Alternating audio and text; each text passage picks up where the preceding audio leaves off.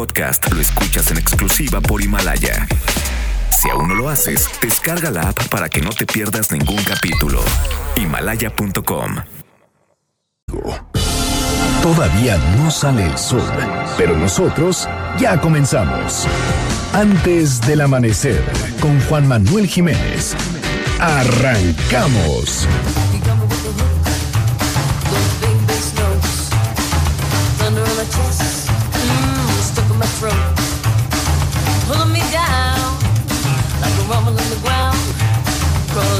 The depths with deep down sound.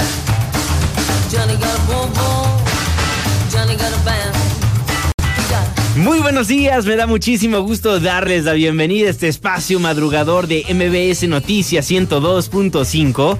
Gracias por acompañarnos antes del amanecer. Mi nombre es Juan Manuel Jiménez y como todos los días, como todas las mañanas, lo invito a que nos acompañe, a que nos sintonice hasta las 6 en punto para que desde muy temprano se informe de las noticias más relevantes de nuestro país en este espacio, en este programa que hacemos absolutamente todos, por lo cual lo invito a formar parte de la expresión en línea y nos deje saber lo que opina de lo que le presentamos a lo largo de estos 60 minutos de información.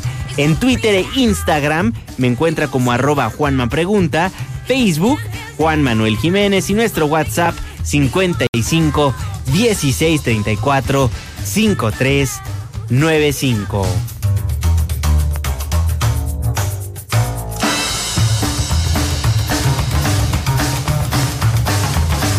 Estamos escuchando a Imelda May con su canción Johnny Got a Boom Boom. Muchísimas gracias por solicitarnos a los artistas que ponemos para musicalizar este espacio informativo. El día de mañana, ¿a quién le gustaría escuchar? Márquenos, escríbanos en redes sociales.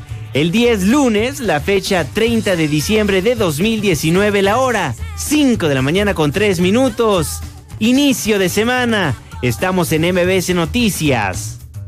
Antes del amanecer.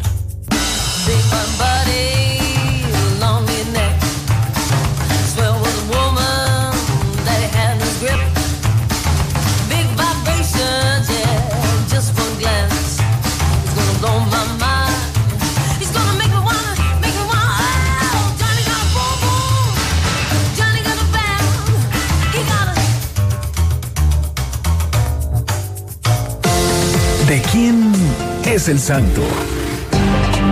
Hoy 30 de diciembre del 2019 felicitamos a Sabino, Honorino, Venustiano, Rogerio. Muchas felicidades. Clima. Marlene Sánchez, ¿cómo estás? Buenos días. Juanma, muy buen día para ti y nuestros amigos del auditorio. Les informo que se estima ambiente frío en entidades del norte, noreste, oriente y centro del país, con heladas matutinas en Baja California, Sonora, Chihuahua y Durango. Se pronostican lluvias fuertes en áreas de Puebla, Veracruz, Oaxaca y Chiapas. Estas condiciones serán provocadas por el Frente Frío número 26. Para la Ciudad de México se pronostica cielo despejado la mayor parte del día sin probabilidad de lluvias. Tendremos una temperatura máxima de 24 grados Celsius y una mínima de 10. Este fue el reporte del clima antes del amanecer. Muchísimas gracias Marlene y gracias a usted también por sintonizarnos antes del amanecer a través de la señal que sale de MBC Noticias 102.5. Saludo con gusto a todas las personas que nos ven y nos escuchan a través de nuestra página de internet mbsnoticias.com y por supuesto que le mandamos un caluroso abrazo a las personas que nos honran con su presencia a través de las distintas aplicaciones que hay en los teléfonos inteligentes. El reloj está marcando las 5 de la mañana con 6 minutos. Le voy a informar.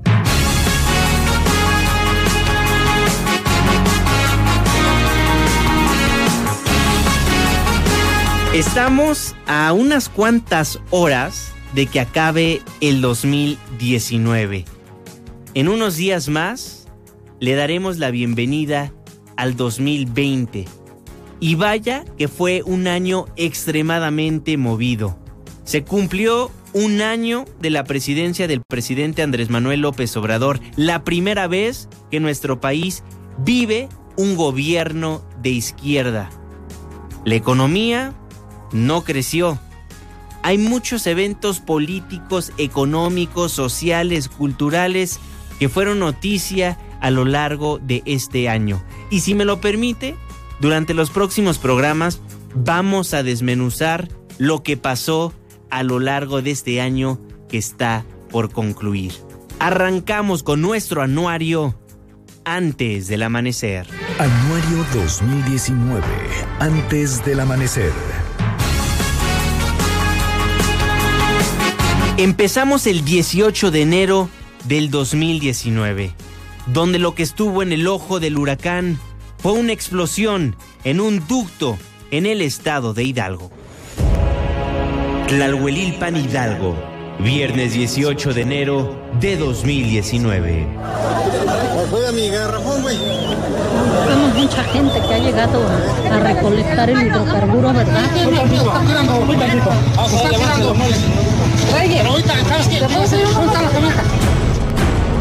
Alrededor de las 5 de la tarde de ese viernes, una toma clandestina de combustible ubicada en la carretera de Teltipán Tlahuelilpan, en los límites de Tlaxcuapan, reunía cientos de personas que aprovecharon la fuga para llevarse combustible con bidones, cubetas y tambos. Para que no les digan y no les cuenten, todos irían. ¿Eh? Aquí estamos. Lo que no sabían las personas que se encontraban en ese punto del estado de Hidalgo es que muy pronto vivirían una desgracia. 6 de la tarde con 52 minutos. Una explosión se suscitó. Mira, mira.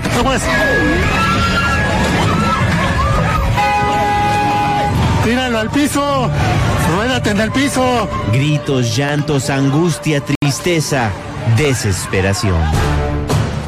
El ducto Tuxpantula, ubicado en el kilómetro 226, era el escenario de una tragedia. Personas corrían despavoridas mientras el fuego consumía sus prendas. Las llamas iluminaban el lugar. Se escuchaban los gritos de auxilio. Hay mucha gente corriendo quemada. Niños, mujeres, jóvenes y hombres se encontraban en el lugar. Rápidamente los servidores públicos se manifestaban en redes sociales. La localidad de San Primitivo estaba en el ojo del huracán. Mientras se apagaban las llamas, ya se hablaba de la muerte de 20 personas y más de 70 heridos. El gobernador de Hidalgo sobrevolaba la zona afectada. El presidente López Obrador por Twitter lamentaba la situación. Pero fue hasta el domingo que el gobierno federal, en voz del secretario de Seguridad y Protección Ciudadana, Alfonso Durazo, nos diera a conocer el minuto a minuto de lo que pasó la tarde-noche del viernes. El viernes a las 14.30, Sedena detecta una toma clandestina. A las 15.45 se aglomera ya una parte de la población. Personal militar conmina a esta población a retirarse para evitar riesgos a la salud y riesgos aún mayores como lamentablemente después sucedió. A las 17 horas arriba personal de gendarmería, a las 17.30 llegan refuerzos de Sedena, insisten en el llamado a la población a retirarse. A las 18.52 horas, el cuerpo de bomberos de Tlalhuelilpan recibe reporte de explosión e incendio por toma clandestina. De inmediato, la mayoría de ellos son trasladados a diversos hospitales, principalmente cercanos. A las 19.50 horas se activa la sala de crisis de la División de Inteligencia de la Policía Federal para atender la emergencia. A las 20.22 se establece el Comité Nacional de Emergencias que concentra las actividades del gobierno federal en esta tarea. A las 20:55 horas inicia el traslado de un número adicional de heridos a hospitales con capacidad para recibirlos. Traslado a la Ciudad de México. A las 21:30 arriban al sitio del incidente los secretarios de Defensa Marina y de Seguridad. 21:53 se suman cuatro helicópteros del Grupo Cóndores para el traslado de heridos. A las 21.50, personal de Pemex informa que disminuyó la intensidad del incendio. A las 22.05, arriba personal de la Comisión Nacional de Protección Civil para sumarse al puesto de comando operativo y coordinar las acciones correspondientes. A las 22.30 se instala el centro de mando a 800 metros del incidente en las instalaciones del Colegio de Bachilleres. Se instalan ahí los primeros siete grupos de trabajo para atender a víctimas y familiares. A las 22.39 se abrió la carpeta de investigación correspondiente. A las 23.02 arriban peritos en criminalística al campo de la Fiscalía de campo de la Fiscalía General de la República 2345. Personal técnico de Pemex informa que ha controlado el incendio en el poliducto. A las 045 horas arriba el señor presidente de la República al puesto de comando a fin de supervisar las acciones de respuesta. Ahí mismo ordena la atención de todas y todos los heridos en las instituciones de salud del Estado con independencia de que fuesen o no derechohabientes. El minuto a minuto de una tragedia que marcará el 2019 y el sexenio de Andrés Manuel López Obrador.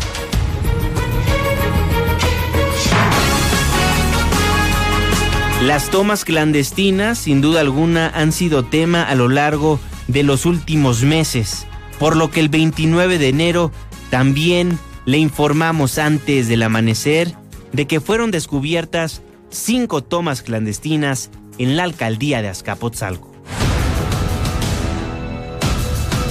Fue en la avenida 16 de septiembre, en el número 407, donde autoridades localizaron una, toma, clandestina. El ducto que pasa por esta alcaldía de la Ciudad de México es el Tuxpan Azcapotzalco, que de acuerdo a las autoridades es el que más ha sufrido actos de sabotaje desde que se inició el plan para combatir el robo de combustible desde el pasado 21 de diciembre. En la colonia Santinés, en la alcaldía de Azcapotzalco, en un predio resguardado por el ejército mexicano, policía federal y personal de seguridad física de Pemex, no únicamente se encuentra el ducto de Tuxpan Azcapotzalco, sino también hay un gasolinoducto y turbocinoducto que vienen de Tula Hidalgo. Gracias a una denuncia vecinal, autoridades lograron encontrar y clausurar la toma clandestina. Por denuncia vecinal y además salió en un medio de comunicación que los vecinos reportaban que olía muy fuerte a combustible. Afortunadamente estaba el apoderado legal del predio, que a su decir estaba rentando el espacio y permitieron entrar a los verificadores y ahí lo que encontraron pues fue en realidad un túnel un túnel de 40 metros de largo en el que se localizaron cinco tomas ilegales. El director de Pemex, Octavio Romero, describió que hay cinco ductos y que en prácticamente cada ducto hay una toma de más de dos pulgadas. Las típicas tomas clandestinas que se dan eh, conectadas a una manguera tienen una válvula que abre y cierra en, en la salida del combustible. En este momento están cerradas. Lo que se puede observar en el túnel que pudimos ver son cinco ductos y en prácticamente todos ellos hay una, hay una toma. Los vecinos de la zona observaban entrar y salir del predio a trabajadores de Pemex, Protección Civil, Policía Federal, elementos del ejército y a los medios de comunicación. A ellos, lo único que les preocupaba era si estaban a salvo y fue la doctora Sheinbaum, la jefa de gobierno de la Ciudad de México, en darles a conocer a ellos y a los periodistas que no corrían peligro. Por el momento, por lo que nos dice Protección Civil y el ejército, la misma gente de Pemex, es que en este momento no hay riesgo. El lunes en la mañanera de López Obrador, el jefe del Estado Mayor de la Sedena, el general Homero Mendoza, aseguraba que en 20 días el gobierno federal había detectado 1.684 tomas clandestinas en la República Mexicana. Ahora, un en Azcapotzalco en la Ciudad de México se suma la cifra.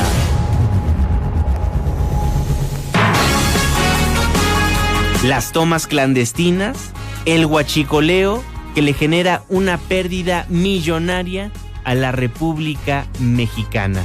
Así arrancábamos el primer mes del año. Y justamente hablando de cómo hubo tomas clandestinas y cómo fueron controladas, hoy es lunes, lunes de protección civil. Protección civil, antes del amanecer.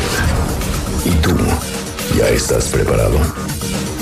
Querido Juanma, muy buenos días a ti y a todos los amigos de antes eh, del amanecer. Quisiera aprovechar este espacio para resaltar la importancia que tiene tener eh, precaución y estar, como tú bien lo dices, mejor preparados en términos de los riesgos eh, químicos. Hemos registrado en lo que va de este año que está por concluir cerca de 3.500 eventos de tomas clandestinas en los que nos ha tocado participar estas tomas clandestinas de robo de combustible en, los estados por los que corren los ductos de petróleos eh, mexicanos. Este tipo de eventos ponen en riesgo de manera muy importante tanto a la población, pero también a la autoridad. Ese de resaltar esta lamentable tragedia leccionadora que vivimos en Tlahuelilpan, pues que por supuesto nos ha marcado y nos ha ayudado también a registrar todos estos eventos y manejarlos con mucha responsabilidad. Es importante resaltar que esta experiencia, esta coordinación que hemos logrado y el gran comportamiento también que hemos recibido de los eh, ciudadanos nos ha permitido evitar nuevas tragedias.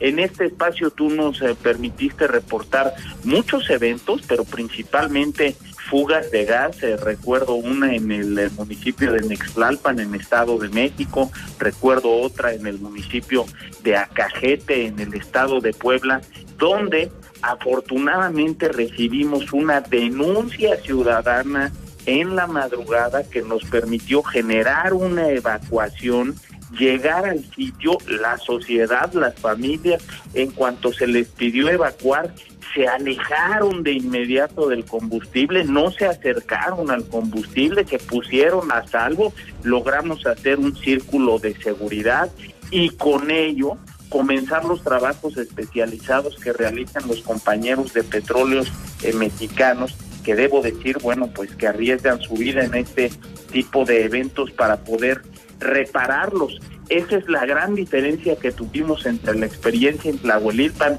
y la experiencia en los siguientes eventos.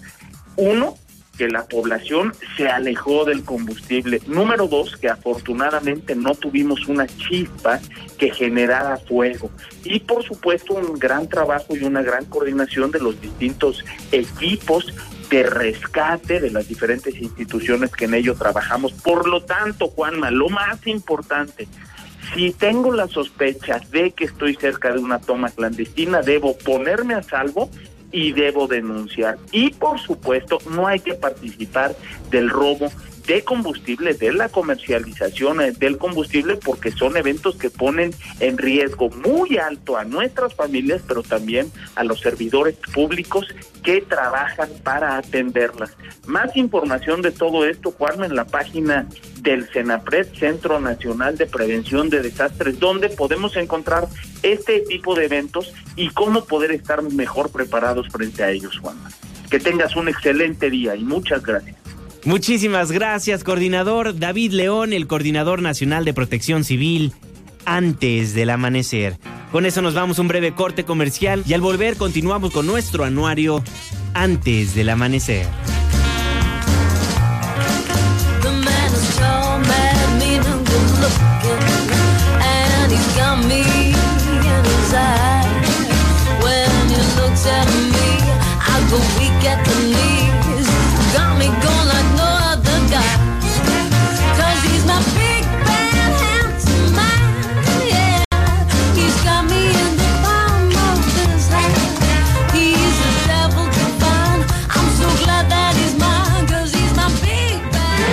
Anuario 2019, antes del amanecer. Antes del amanecer, con Juan Manuel Jiménez. Ya volvemos. En nuestra atmósfera digital encontrarás lo mejor de nuestros noticiarios. Antes del amanecer, con Juan Manuel Jiménez. Luis Cárdenas en la primera emisión de MBS Noticias. Mesa para todos con Manuel López San Martín. En directo con Ana Francisca Vega. En MBS Noticias tenemos información desde México para redes sociales, información, conversación. En MBS Noticias estamos en contacto contigo en todo momento con nuestra atmósfera digital. Te brindamos toda la información. Sigue nuestras redes, Twitter, arroba MBS Noticias, Facebook, diagonal MBS Noticias, YouTube, YouTube, MBS Noticias, Instagram, MBS Noticias. Texto, imagen y video. Cada minuto. MBS Noticias. Información para todos. Antes del amanecer, con Juan Manuel Jiménez. Juan Manuel Jiménez. Continuamos.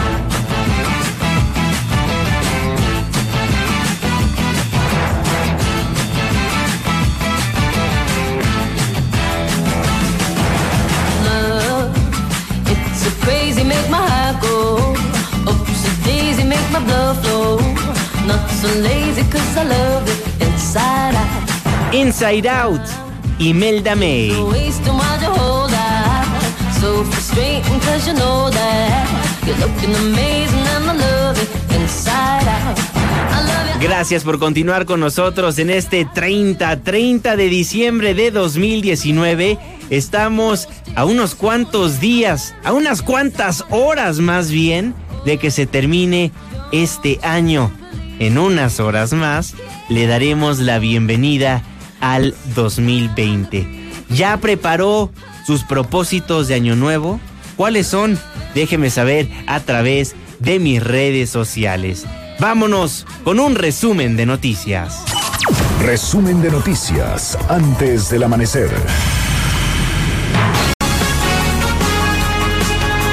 Empezamos este resumen contigo, Oscar Palacios. Gracias Juanma, buenos días. La Embajada de México en Bolivia denunció el sobrevuelo de drones en la sede diplomática ubicada en la ciudad de La Paz. En una serie de mensajes publicados en su cuenta de Twitter, la embajada presentó distintas fotografías e incluso un video donde se observa el vuelo de drones sobre la residencia oficial de México en Bolivia. Además, informó que continúa la vigilancia en torno a la sede diplomática, esto con personal civil, policial y militar.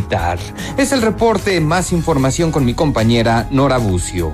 Gracias, Oscar. Buenos días. El Instituto Nacional de Migración registró un incremento del 33.94% en el número de trámites del formato de salida de menores SAM en 2019, con el cual niñas, niños, adolescentes o personas bajo tutela pueden salir del país de forma segura, ya sea solos o en compañía de una persona adulta que no sea su madre o padre.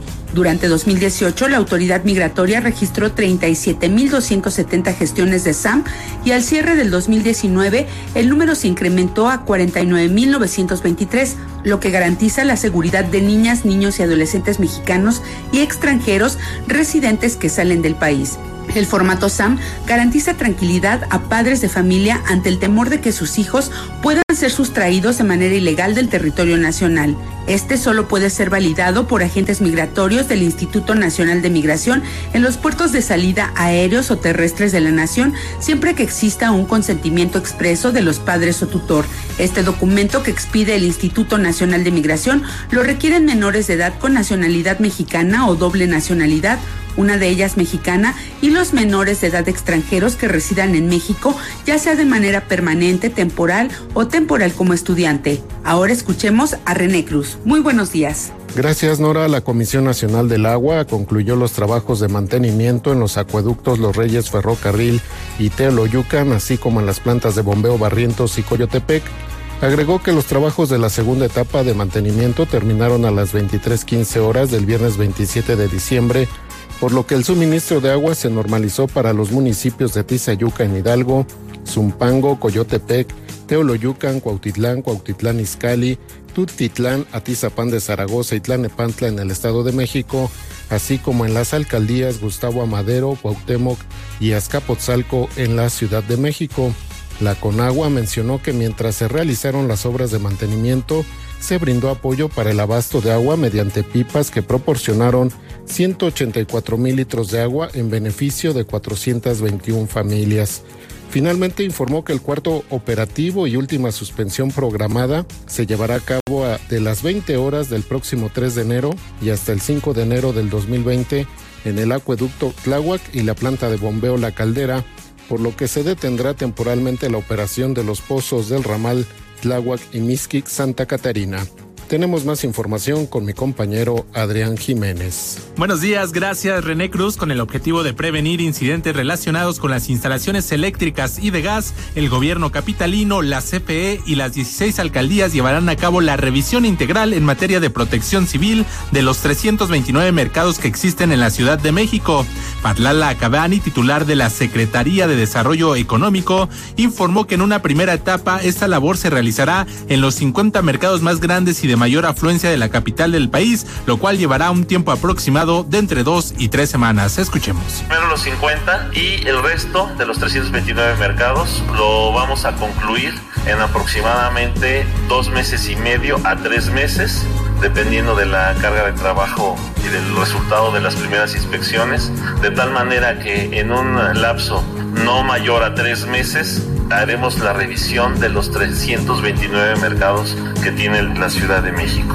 En tanto, la jefa de gobierno Claudia Sheinbaum enfatizó que se trata de un programa de prevención y ordenamiento, por lo que descartó sanciones para los comerciantes que se cuelgan de manera ilegal para obtener electricidad para sus negocios. Y es que recordó que la causa de los tres más recientes incendios en mercados de la ciudad, entre ellos el de la Merced y San Cosme, fue un cortocircuito. Así lo dijo. Tampoco se trata de llegar ahora de que pues vienen las multas y viene, no, se trata de, como bien dice el eslogan de la Secretaría de Protección Civil, es la prevención es nuestra fuerza. Entonces, es un programa de prevención que nos permita que no minimizar los riesgos que tienen los mercados públicos. Y uno de esos principales riesgos hoy pues son las instalaciones eléctricas. En los tres casos el peritaje planteó pues que fue realmente un cortocircuito lo que inició el incendio. Autoridades capitalinas además preparan reformas a los lineamientos de los mercados. Esta es la información. Vamos con Ernestina Álvarez. Gracias Adrián, te saludo a ti y a los amigos del auditorio y te informo que la Subsecretaría de Sistema Penitenciario de la Ciudad de México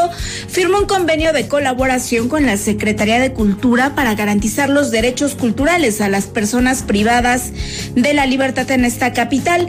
En un comunicado, el subsecretario Asael Ruiz explicó que el convenio impulsa entre la población en reclusión el desarrollo de disciplinas artísticas a través de programas y talleres culturales en los 13 centros penitenciarios que se localizan en esta capital. Explicó que es una obligación de las autoridades penitenciarias proporcionar a las personas privadas de la libertad las herramientas necesarias para su reinserción social. También detalló que el objetivo es fomentar valores que favorezcan el proceso de reinserción social de las personas privadas de su libertad y sean útiles una vez que se encuentren en libertad. La subsecretaría de Sistema Penitenciario de la capital señaló que existen suficientes recursos para 2020 para garantizar los derechos culturales de las personas que están privadas de la libertad.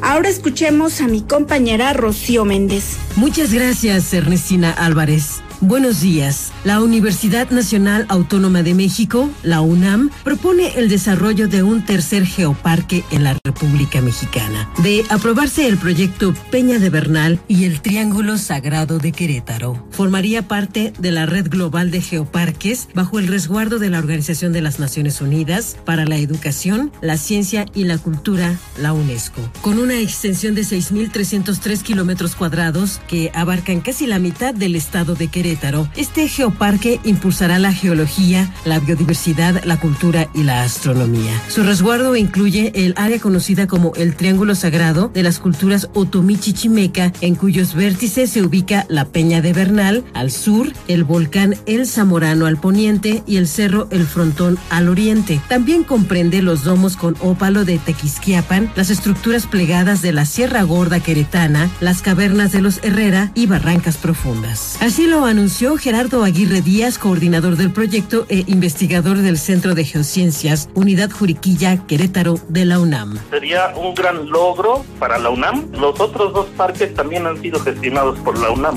Y este sería un tercer geoparque, para empezar, una medalla que la UNESCO le da a esta zona, donde ya nos pone en contexto internacional como un país más desarrollado que ya se empieza a preocupar más por desarrollo sustentable, protección del medio ambiente, educación y todo un círculo virtuoso. Para que sea un geoparque, pues debe tener algo integrador, algo holístico. Si la UNESCO ratifica la propuesta entre abril y mayo del 2020, esta reserva se uniría al grupo de geoparques inscritos en la red impulsados por la UNAM, del que ya forman parte la comarca minera de Hidalgo y Mixteca Alta de Oaxaca, asentados en 2017. Hasta aquí la información. Muchísimas gracias. Bueno, ahí tiene un resumen de noticias antes del amanecer. Con eso nos vamos, con eso nos despedimos. Muchísimas gracias por habernos acompañado a lo largo de estos 60 minutos de información. Les recuerdo que este espacio, este programa, lo hacemos absolutamente todos. Twitter arroba Juanma Pregunta, Instagram arroba Juanma Pregunta y nuestro Facebook Juan Manuel Jiménez. 30 de diciembre de 2019, disfrute las últimas horas de este año. Prepare sus propósitos de año nuevo y déjemelo saber a través de mis plataformas digitales. Dejamos el 102.5, pero, pero, nos pasamos al 104.9 en Exa FM. Le tengo un resumen de noticias cada hora a la hora hasta las 10 de la mañana y después nos vemos en la televisión en punto de las 7 de la noche en tu ciudad en tiempo real a través de la pantalla de ADN 40, el canal informativo más visto de México. A nombre de este gran equipo de trabajo, se despide de ustedes su servidor y amigo Juan Manuel Jiménez. Que pase un extraordinario inicio de semana.